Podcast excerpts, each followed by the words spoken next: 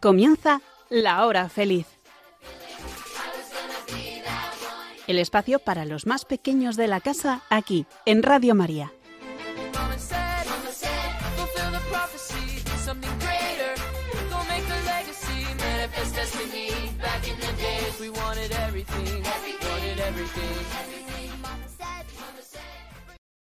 Muy buenas tardes, queridos oyentes de Radio María.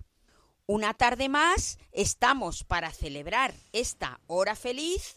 Con mucho arte. Sí, señor, hemos vuelto con mucho arte y ya estamos aquí dispuestos a pasar una tarde juntos.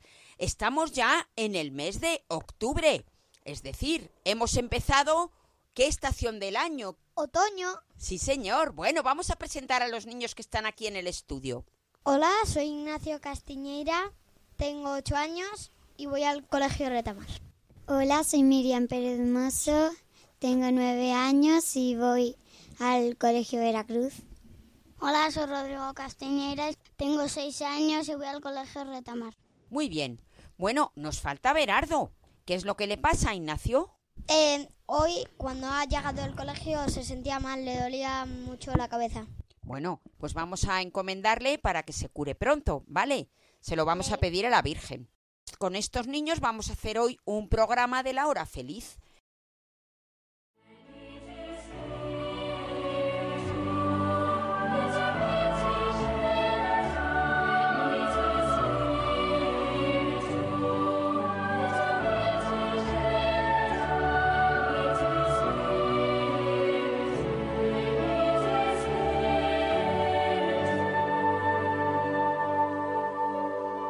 Este programa, como siempre, va a tener, ¿sabéis cuántas secciones? Tres. Sí, la primera, dedicada a la música, vamos a hablar de los infanticos, pero también nos tenemos que despedir de una escolanía que, desgraciadamente, ha cerrado sus puertas este verano. Ahora lo hablaremos. Después tenemos una estampa. Y para terminar, vamos a dedicar unas poesías a la Virgen del Pilar, porque ¿sabéis qué? Que estamos en la novena de la Virgen del Pilar. Ya quedan pocos días para celebrar su fiesta. ¡Comenzamos!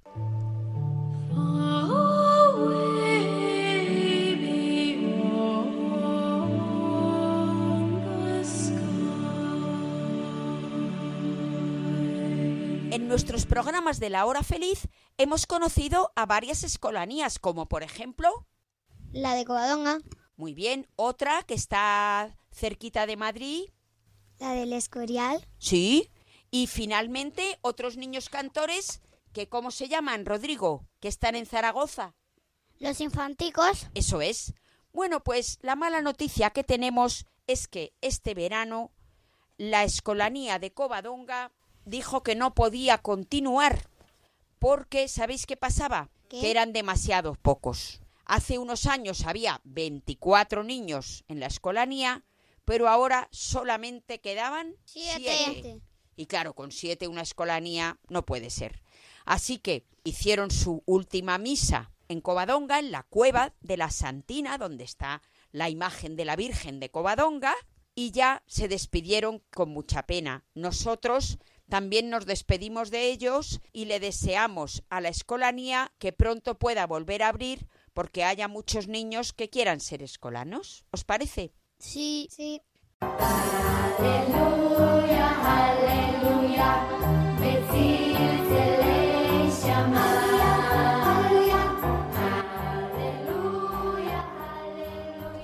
En la hora feliz, con mucho arte, niños cantores.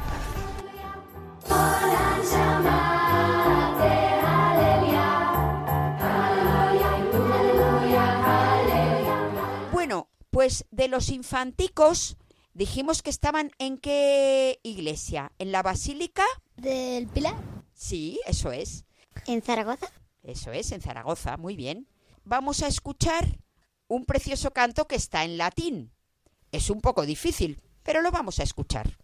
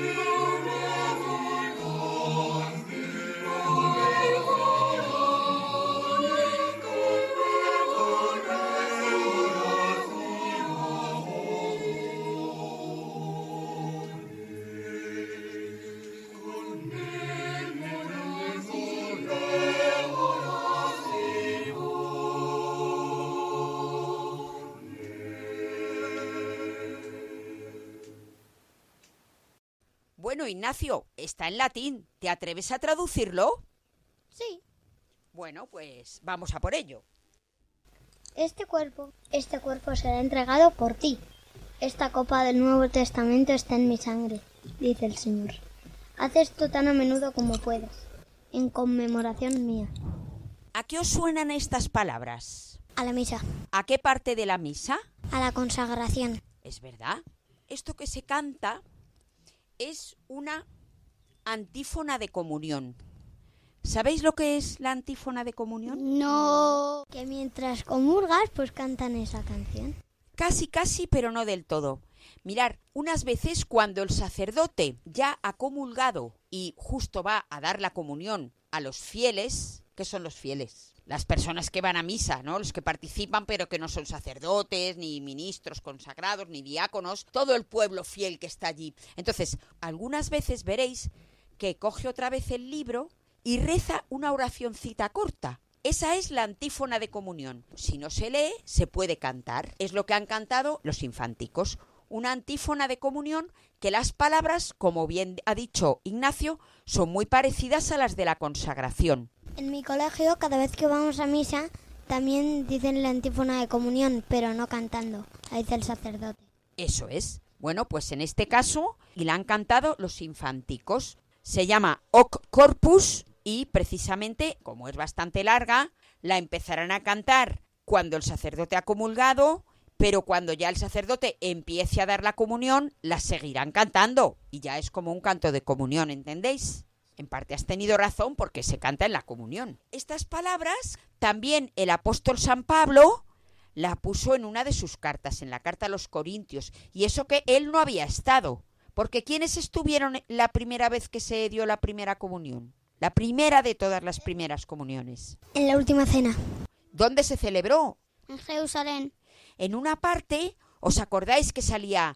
Ve que sigan a un burrito, que te llevará a una casa, y en esa casa prepara la cena. Eso es. Pues en esa casa hay una tradición que dice que puede que fuera de la familia del apóstol Marcos, ¿vale? De Marcos el que fue luego evangelista. Estáis escuchando en Radio María, Laura Feliz. Con mucho arte. Entonces ahora vamos a hablar de una parte del pilar que no hemos hablado. Y es que mm, se está celebrando en estos días la novena a la Virgen. Vamos a decir una de las oraciones que se rezan en la novena a la Virgen del Pilar. ¿La quieres leer tú, Miriam? Señora y Madre nuestra, arrepentido estoy de todos los pecados cometidos que, que me pesa de todo corazón, ya que he ofendido a un Dios tan bueno.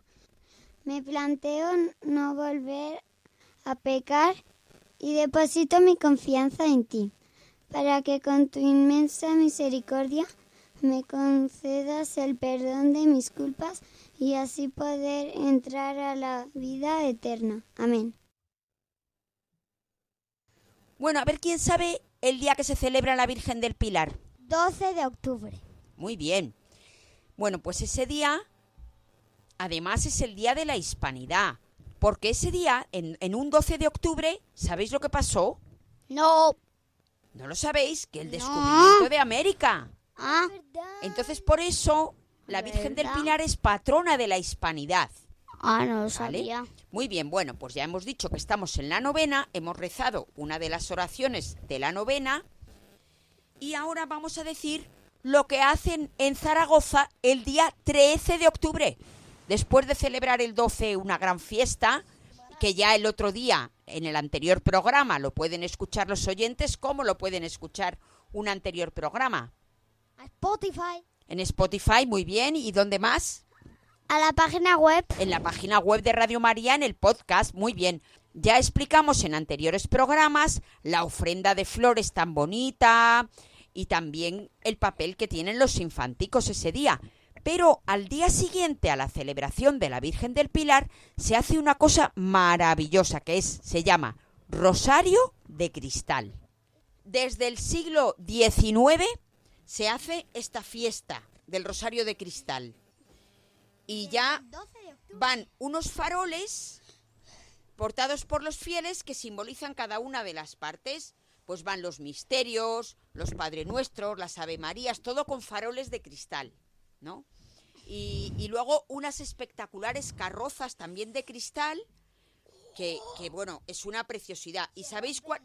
¿Eh? Bueno, la tienen que llevar con mucho cuidado para que no se rompa. Abre el desfile la carroza con la cruz. Luego 15 carrozas, que son misterios gloriosos, gozosos y dolorosos. Luego hay otra que es la pentagonal, que son los misterios luminosos, que esos son ya de la época de Juan Pablo II. Después otras carrozas monumentales, que algunas son de más de 5 metros de alta. ¿Sabéis cómo es? Como una casa de dos pisos de alta esa carroza. Bueno, una de las últimas que es preciosa es la reina de la hispanidad, que es como una carabela de cristal. ¿Sabéis lo que es la carabela? El barco en los que fue Colón a América pues esa carabela de cristal y la imagen de la Virgen del Pilar va en la proa. ¿Sabéis lo que es la proa del barco? No, pero seguro que es muy guay. Donde, por ejemplo, si aquí está el barco, aquí hay como un pico y entonces... Eso hay- es. La proa es donde enfila siempre el barco. Delante está la Virgen del Pilar, que es la capitana. ¿Eh? La capitana de todas las naves, de la, de la nave de la Tierra y todo. Y hay un museo, el Museo del Rosario de Cristal en Zaragoza. En la hora feliz de Radio María, La Estampa.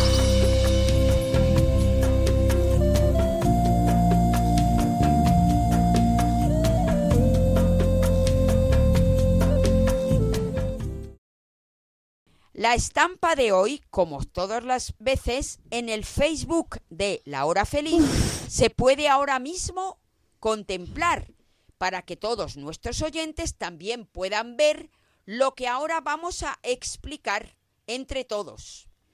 Estamos primero, vamos a explicar el lugar sin los personajes. ¿Quién quiere explicar el lugar? Es, Es una como sala. una sala que tiene unos una mesa, Al fondo que se ven. tres ventanas, pero una es tan grande que es que, parece como la puerta.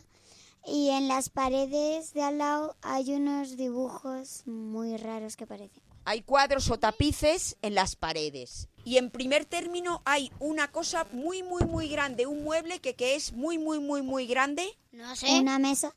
No sé qué mueble. una mesa. Creo que es una mesa. Ah, sí, me dices si tiene patas. Tiene ocho. Pero si contamos las de atrás, tiene más. Bueno, claro, es que son como caballetes en los que han puesto un gran tablero. Tendría ¿Y son de qué material, podrías decir? ¿De metal? ¿De qué, de qué parecen? Diría que es de... Madera. Ignacio, ¿la mesa está, se ve el tablero de madera arriba o está cubierta? Está cubierta. Hay un mantel. ¿Cómo es ese mantel? Es blanco. Si tiene como... ¿Qué dirías tú que es, Miriam? Un bordado o un encaje. Se ve que el mantel lo han tenido guardado doblado, ¿a que sí? Porque se aprecian las rayitas de cuando tenemos una prenda doblada, ¿lo estáis viendo? Lo que no veo son servilletas, ¿eh? Pero la mesa tiene más cosas encima de la mesa, Miriam. A ver si puedes tú decir lo que hay encima de la mesa. Platos, unos vasos que tienen vino y creo que hay trozos de pan. No, tienen algunos pollo o pan. Sí, parece que están a mitad. Muy bien, pues vamos a explicar quiénes son. Bueno, pues a ver, Ignacio, ¿cuántas personas hay? Hay trece. Hay 13 personas. Eso ya nos da una pista. ¿Y sabéis por qué dicen que el 13 es un número que da mala suerte? Pues porque en esa mesa eran 13. Y pasó algo muy malo. Pero eso es una superstición que no tiene importancia, pero es una costumbre. Em, entonces, esas 13 personas, ¿hay chicas, chicos o qué? Solo hay chicos. Son todo varones, muy bien. Solo que tiene el pelo largo. Algunos tienen el pelo largo, sí. Todos son muy mayores, salvo uno. Vale. Bueno, muy mayores, muy mayores, viejecitos no. Mayores. Son adultos. Sí. Uno es joven. Uno es más joven. Todos llevan sandalias. Sí. Algunos tienen barba, Y llevan vestidos, como túnicas y así. túnicas y así. A ver, em, el personaje principal, ¿en qué lugar está, Rodrigo? ¿En un lado, En el medio, en el centro? ¿Y cómo va vestido? con... ¿La túnica de qué color? La túnica es azul y lleva como...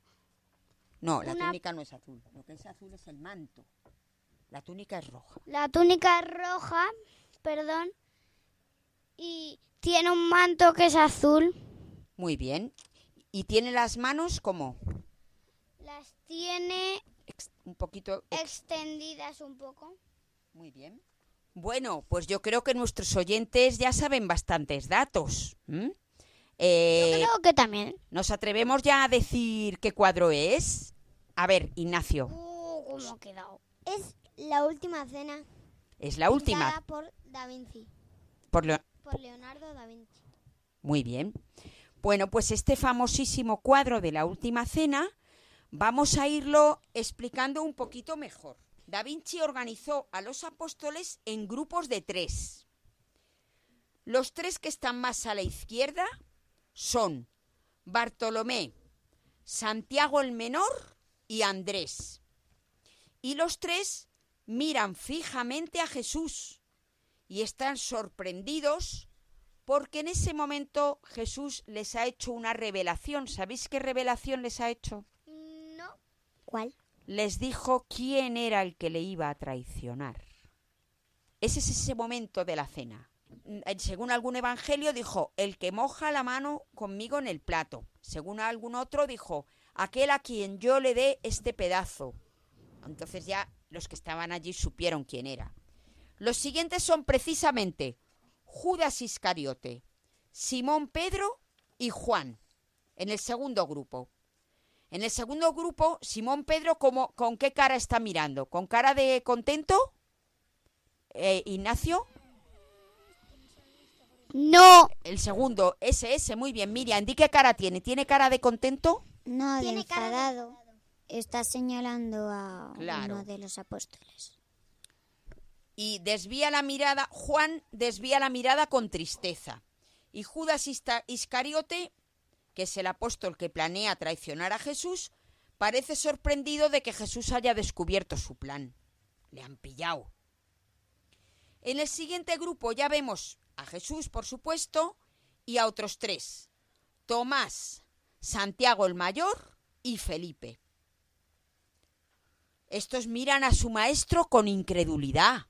¿Qué significa con incredulidad? Que no se lo cree. Que no se pueden creer que qué. Que uno de ellos... iba a traicionar. Y luego ya están Mateo, Judas Tadeo y Simón Celote, que discuten entre ellos. ¿Veis que están hablando entre ellos como diciendo, pero cómo? ¿Pero cómo? ¿Pero cuándo? ¿Pero por qué? ¿Pero cómo es posible? Bueno, pues este es el cuadro de la última cena. Todos están mirando hacia nosotros, ninguno está de espaldas y cada grupo está con distinta actitud. ¿Y por qué nadie culpa a Judas? Bueno, a ver, en ese momento lo explicaron de esa manera. Hay otros cuadros de la última cena en los que, por ejemplo, en los que, por ejemplo, se ve la bolsa del dinero Ahí de también Judas. se ve un poco, solo que como tiene como... Creo que es la túnica también blanca, pues se disimula. Se puede ver en la bolsa a lo mejor. Ir pensando cada uno de vosotros dónde va a estar en este cuadro mientras yo hablo un poquito de Leonardo da Vinci y de las técnicas.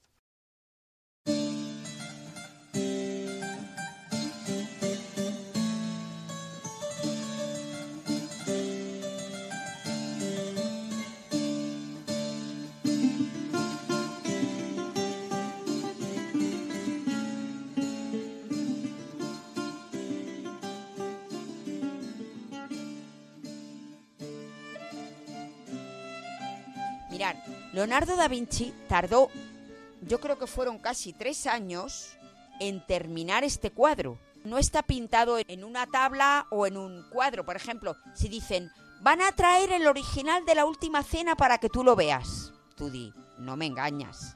¿Por qué? Porque ese cuadro no se puede transportar, porque está en una pared. Eh, Está pintado en la pared de un monasterio. ¿Y de cuál monasterio? Bueno, ahora lo vamos a saber. Entonces, ya vimos en alguna ocasión que para pintar un fresco se llama fresco porque se pinta con yeso que todavía está húmedo, ahí se meten los pigmentos, cuando se seca es cuando queda bien.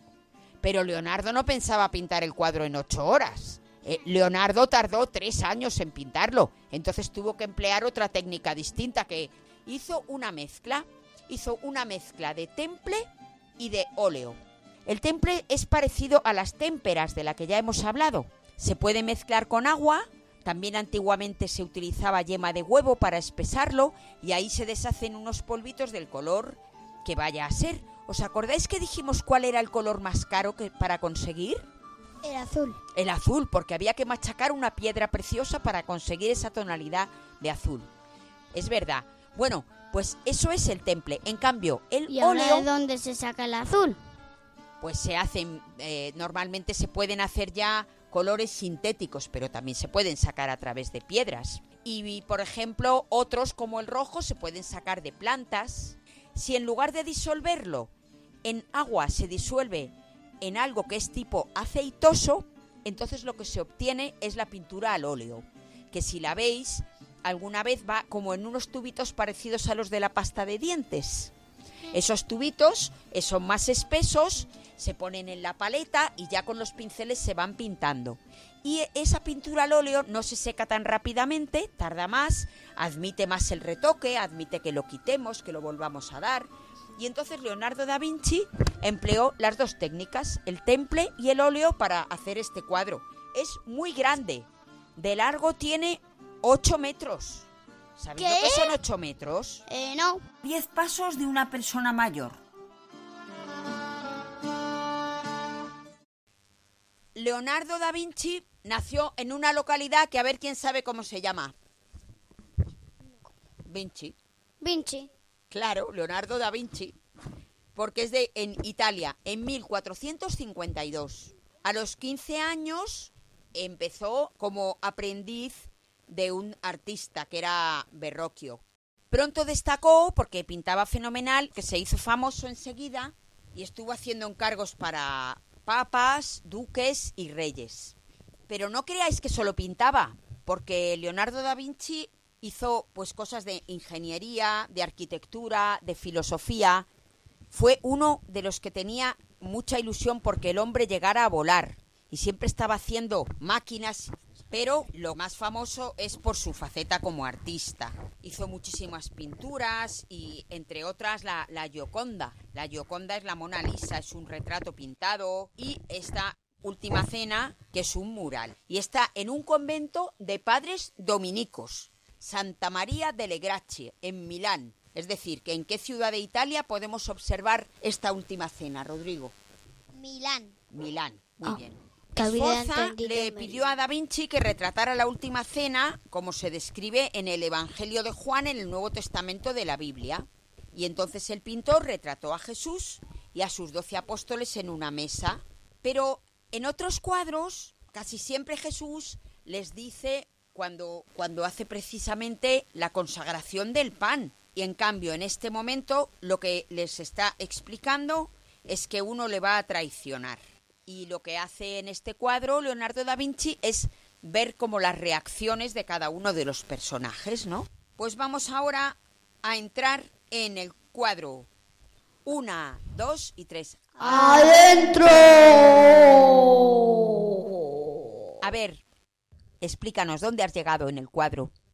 Me he puesto al lado de Judas para decirle que se arrepienta, que le pida perdón a Jesús y que le diga a los romanos, a los judíos, que mejor no. Eh, yo pues estoy al lado de Jesús y mm, le estoy consolando porque eh, sé que no solo por, por todos los pecados que hacen los hombres de antes, sino de ahora también. Voy a intentar hacerlo como más buena para consolar a Jesús. Muy bien. Yo me voy a ir abajo de la mesa para ver qué está diciendo Judas y qué está bueno haciendo todos. Bueno, pues yo le voy a decir a Jesús que como después de la última cena va a ir al huerto de los olivos y allí os acordáis lo que pasó, que le dejaron Solo. Solo. Pues yo le voy a demás decir- estaban durmiendo. yo le voy a decir que, que si le puedo acompañar para estar con él, para que no esté solo. Y que además rezaré en reparación por todo lo solo que le dejaron ese día. Y procuraré participar en las horas santas, como así hacemos, que son en recuerdo de aquella noche de pasión.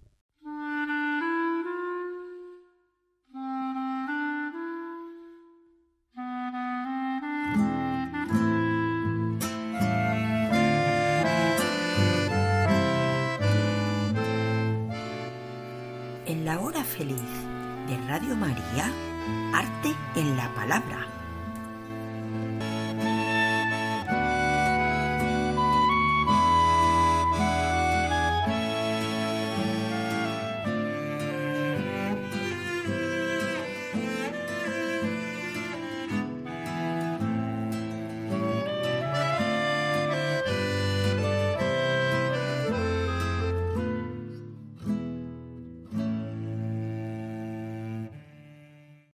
Bueno, pues ahora ya entramos en nuestra última sección. Y en esta ocasión no vamos a hacer un teatrillo, sino que lo que vamos a hacer es decir poesías a la Virgen del Pilar, que pronto va a ser su santo, su celebración. A ver, una poesía cada uno. Voy a decirles a ustedes, con mi mayor humildad, una estrofa que he pensado para este día especial. A nuestra Madre del Cielo, Virgencita del Pilar, le invoco que me dé su fuerza para poder terminar. Qué bonita está la Virgen, al pie del altar mayor. Ilumina, ilumina toda la plaza, tu corona y tu candor. Si la Virgen del Pilar, María, es nuestra alegría y nuestro gozar, protege a los pecadores que llenos de errores la van a invocar. Lleguemos confiados al pie de su altar, a rendirle nuestros corazones que estos ricos dones desea aceptar.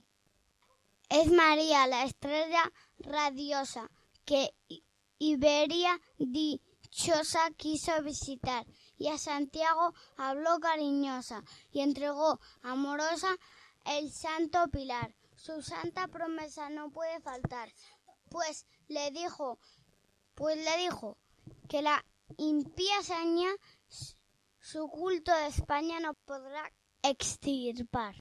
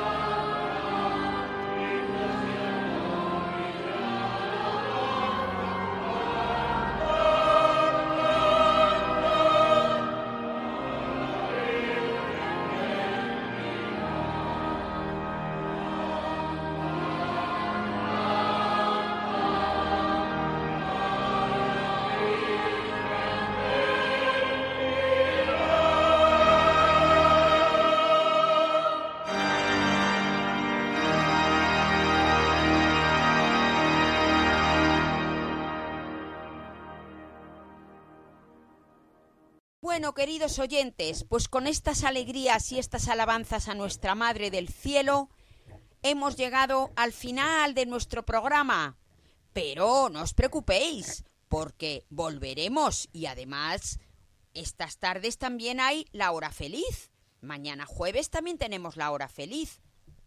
Así que os esperamos en nuestro próximo programa que será ya en el mes de noviembre. En este programa hemos estado acompañados por los infanticos. Con su canto nos hemos despedido también con mucha pena de la escolanía de Covadonga. Hemos visitado un precioso cuadro, la última cena de Leonardo da Vinci, y al final hemos dedicado a la Virgen del Pilar cantos y algunas poesías. Despedimos a los hermanos Castiñeira, que siempre participan, y a Miriam Pérez Mosso, que también se está animando a venir a estos programas. Ya sabéis que nos podéis escribir a lahorafeliz3 arroba radiomaria.es y si queréis volver a escuchar este programa o los anteriores en el podcast de Radio María en la hora feliz con Marta Jerez, los tenéis a vuestra disposición en la radio aunque también lo podríais pedir a los pedidos de programas en la web de Radio María. Despide el programa, Ignacio. Queridos oyentes de Radio María, esperamos que paséis muy buena tarde. Hasta el próximo programa. También esperamos que os haya gustado mucho. Adiós. Os dejamos con las oraciones de la tarde. Sí, vamos a rezar vísperas y el Santo Rosario. Así que hasta la próxima, amiguitos.